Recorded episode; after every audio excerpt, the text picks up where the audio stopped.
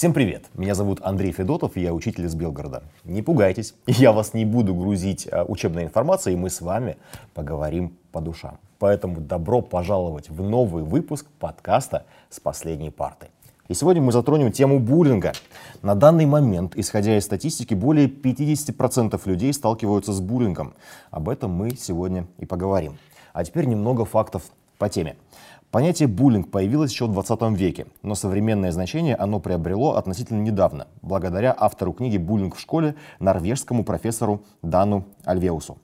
С буллингом чаще всего сталкиваются подростки от 10 до 18 лет. В основном опрошенные жалуются на психологическую агрессию 32% и физическую 26%. Школьников больше всего травят за внешний вид, это 43%, и принадлежность по национальности, 20%. И помогут нам разобраться в сегодняшней теме наши гости. Роксана Самохвалова, блогер с аудиторией более двух с половиной миллионов подписчиков, телеведущая, эксперт по личному бренду и страхам. И также Варвара Тишакина, школьный психолог. Девушки, спасибо большое, что нашли время для того, чтобы прийти к нам и обсудить действительно очень важную тему. Роксана, первый вопрос, наверное, будет вам, потому что мы знаем, что в школе вам пришлось столкнуться с этим понятием, с буллингом, поэтому интересно все-таки узнать, как это происходило вообще, что за, за формат буллинга был. Во-первых, я хочу сказать спасибо большое за приглашение, потому что это действительно важная тема, которая, к сожалению, в 2023 году все еще актуальна. Когда я училась в школе, я столкнулась с буллингом со стороны учителей и директора школы не со стороны учеников. С учениками, одноклассниками у меня были классные отношения, я была лидером в классе, и все было здорово. Но, наверное, моя главная трудность была именно во взаимодействии со взрослыми, потому что в моей школе а, процветала коррупция. И когда в 14 лет я стала инвалидом детства, то у меня не было денег а, даже на еду, не говоря уже о какой-то одежде и о чем-то еще. В то время в школе форма не была введена вообще, то есть это была такое полупожелательная история.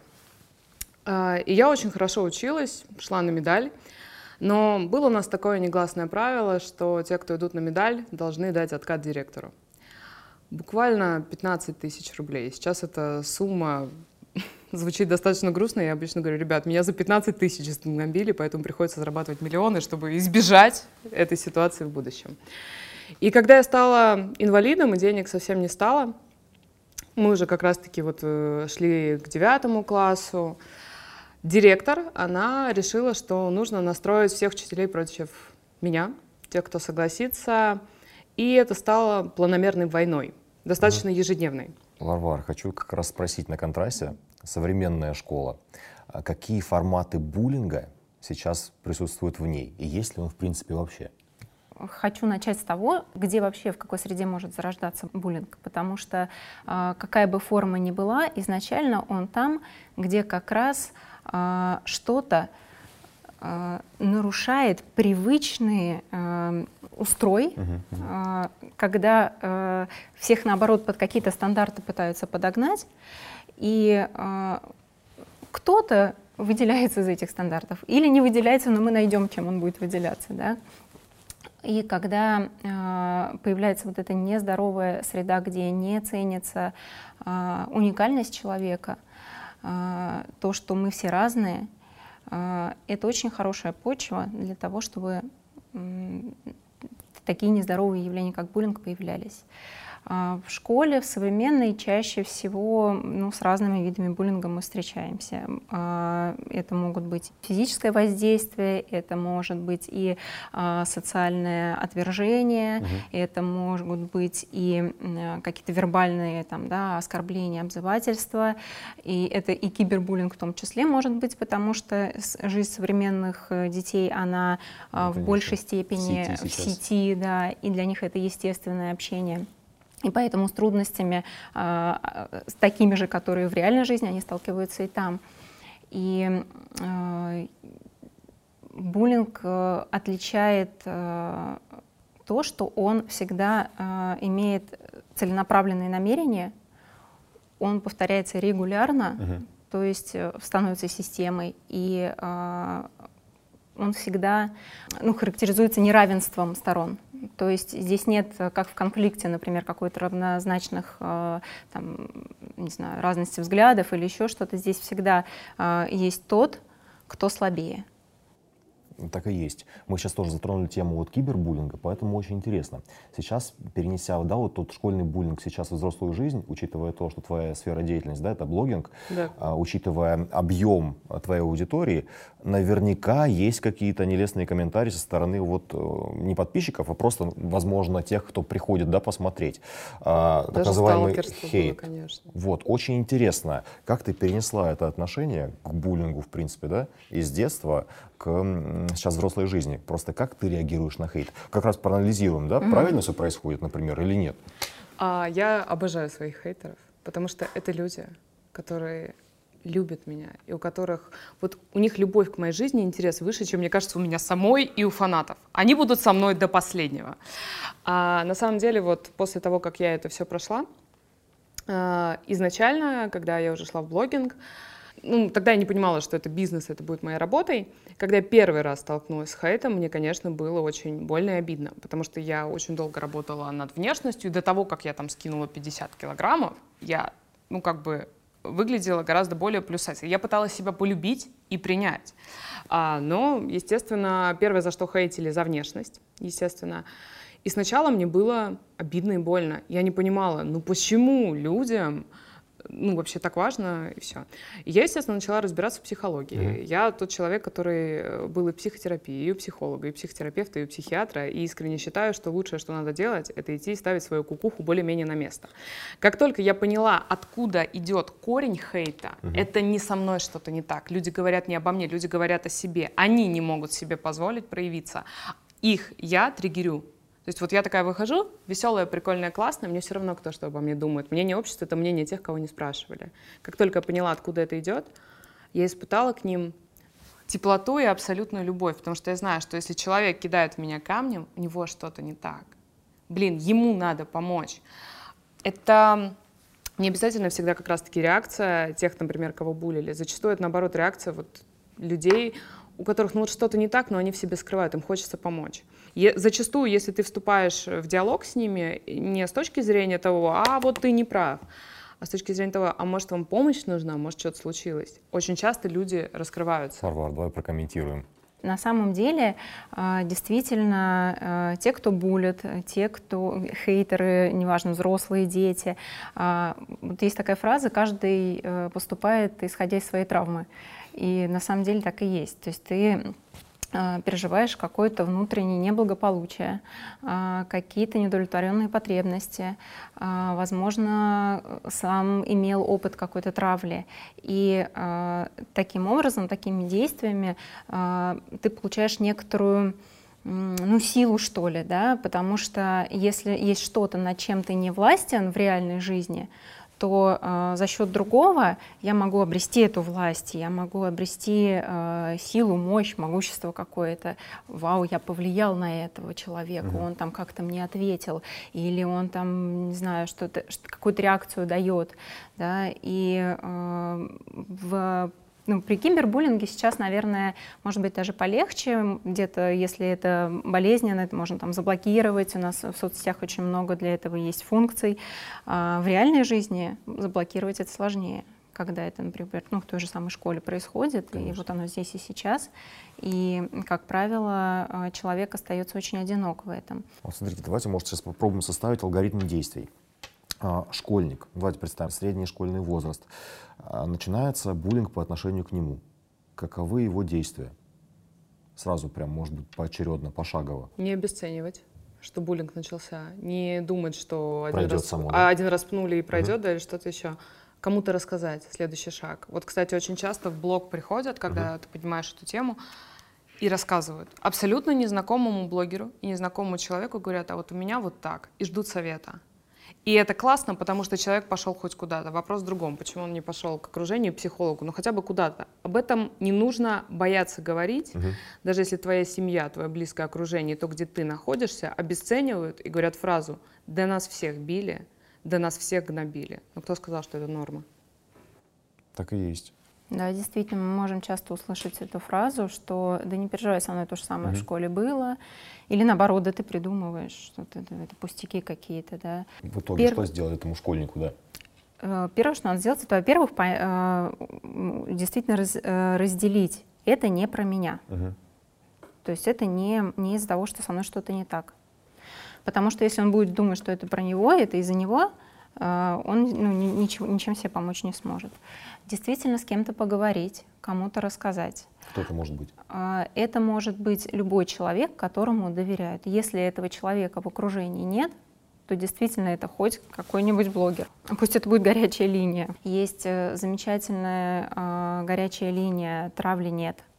Есть э, горячая линия «Ребенок в опасности». Mm-hmm. Обращаться туда к специалистам, которые там уже дадут алгоритм, исходя из конкретного случая, индивидуального, потому что действительно все индивидуально. Э, надо присмотреться вообще, как реагируют окружающие на то, что происходит. Есть ли тот, кто, например, не согласен и свое несогласие высказывает, да, и тогда мы можем поговорить с этим человеком.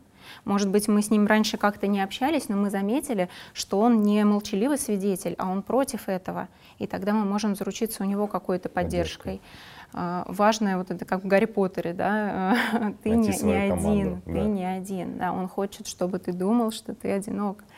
Имеет ли место, в принципе, uh, юмору в этом всем? Вообще юмор иногда считают формой агрессии тоже, да? Угу. А, и Ой, я нет, нет, нет, нет, агрессия это неплохо. Вообще любые чувства, которые, которые происходят, это хорошо, это нормально. Другое дело, каким образом мы их выражаем. И если кто булит, э, выражает свою агрессию по отношению к тебе неадекватным способом, небезопасным, неприемлемым, то ты можешь это сделать приемлемым способом, да, действительно отшутиться, там, сказать, о, какое интересное у тебя мнение, я, пожалуй, подумаю об этом послезавтра, да, там, или еще как-нибудь, или, ага. э, ну, какие-то э, действительно шуточки, которые не, э, очень важно это, которые в ответ не оскорбляют, потому что очень легко... Не будут провоцировать, не да, будут провоцировать. Давайте сейчас немножко поговорим, э, немножко разовьем тему. А, школьник а, начал получать какие-то абьюзивные, да, комментарии свой адрес а, в школе. Эм, вспоминая себя, родители, чтобы сказать это родителям, я очень долго решался. Я прям себя за заставлял, и вот в один вечер я решился и рассказал все, а, обо всем. А, проговаривая с некоторыми школьниками своими такие подобные ситуации, а, многие родителям не говорят ничего. Вопрос, нужно ли с этой проблемой идти к родителям, и как выстроить вот эту вот линию доверительную общения с родителями в этом плане? Выстраивание доверительной линии — это задача родителей, это не задача Родителей ребенка. надо воспитывать.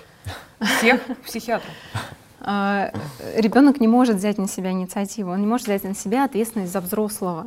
Мы вообще не можем брать на себя ответственность за других людей, но родитель несет за ребенка ответственность. Поэтому именно он и должен выстраивать эти доверительные отношения. Ребенок не может самостоятельно это сделать, как и не может самостоятельно справиться с, э, с буллингом. Да? Mm-hmm. Вот покончить с этой проблемой одним там своим каким-то действием.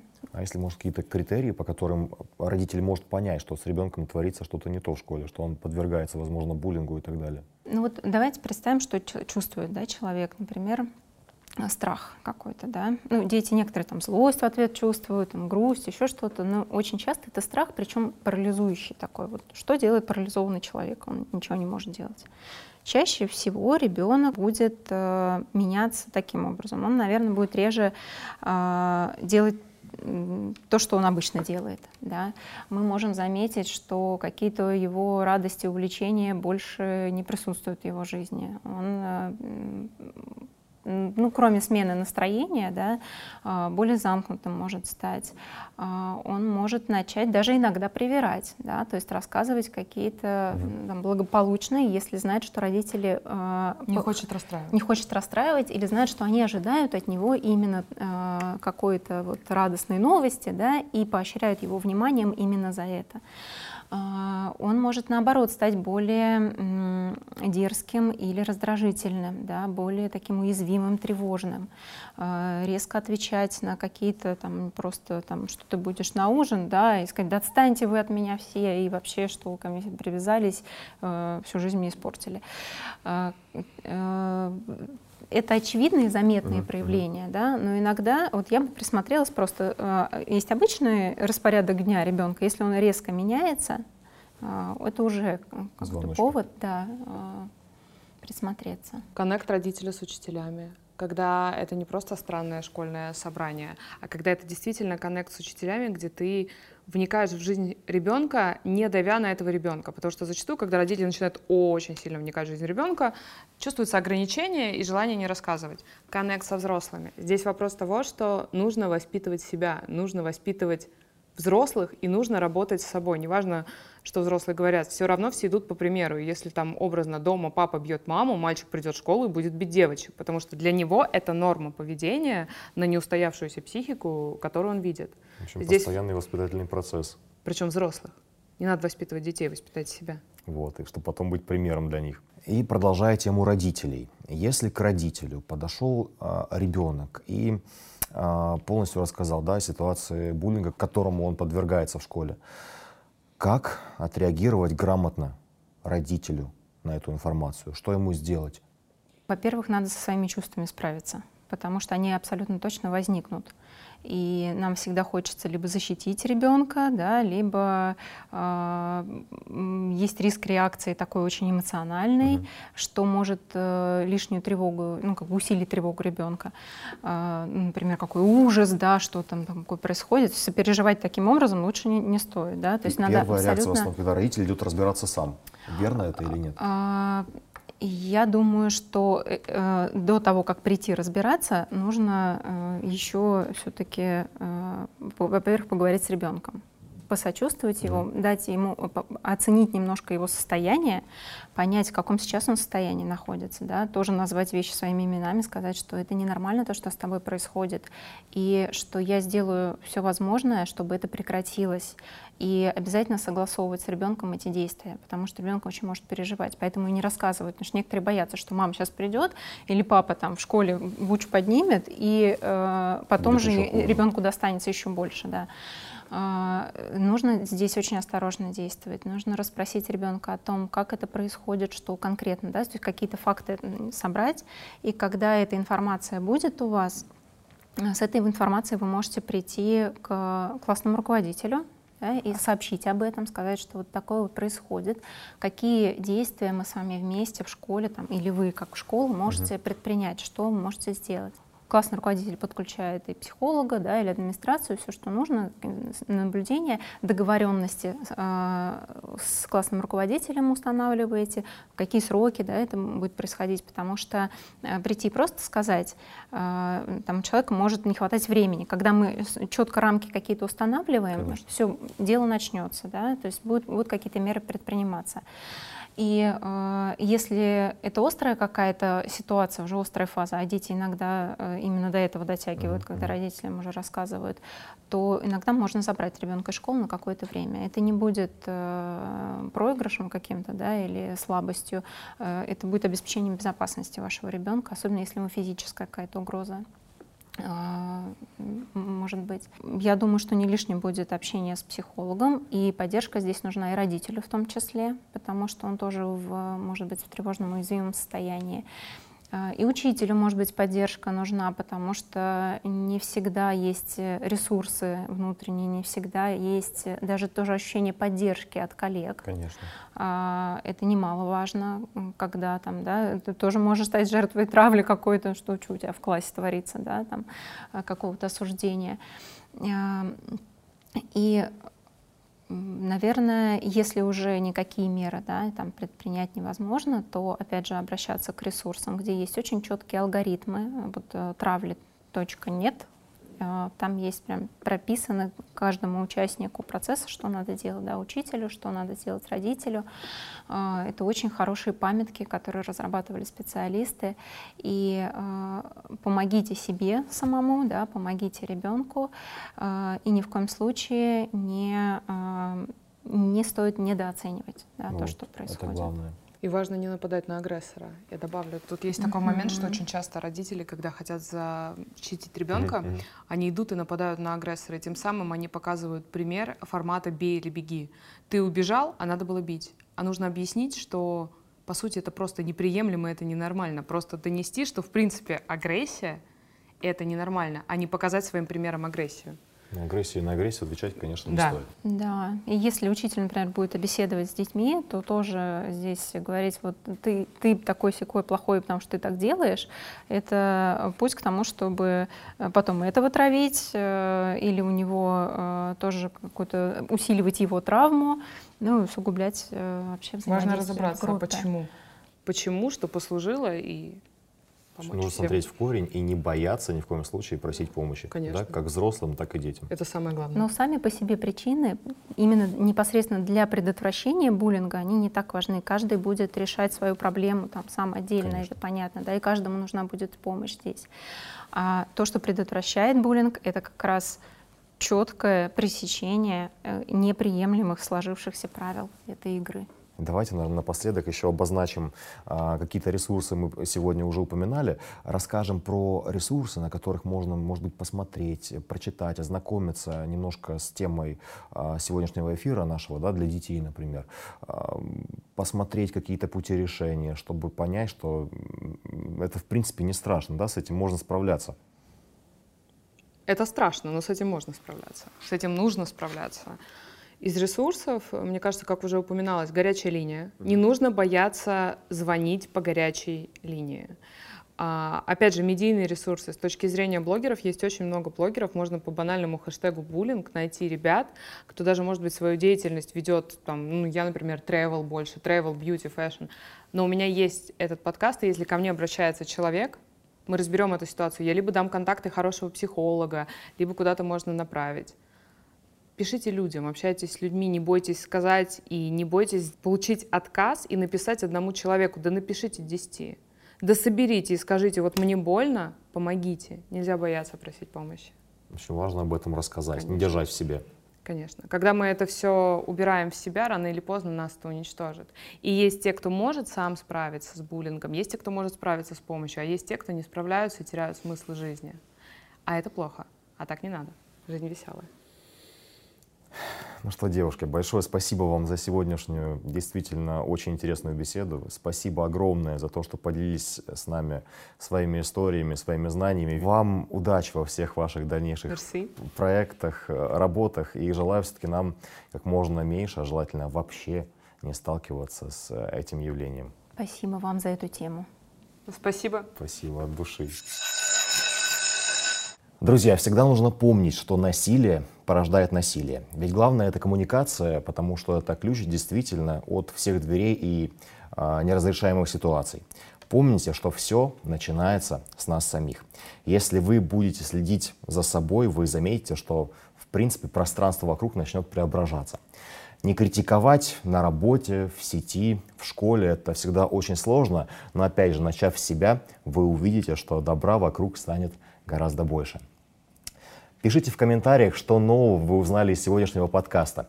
Э, Смотрите и слушайте нас на различных площадках. Всем пока. Увидимся в новом выпуске подкаста с последней парты.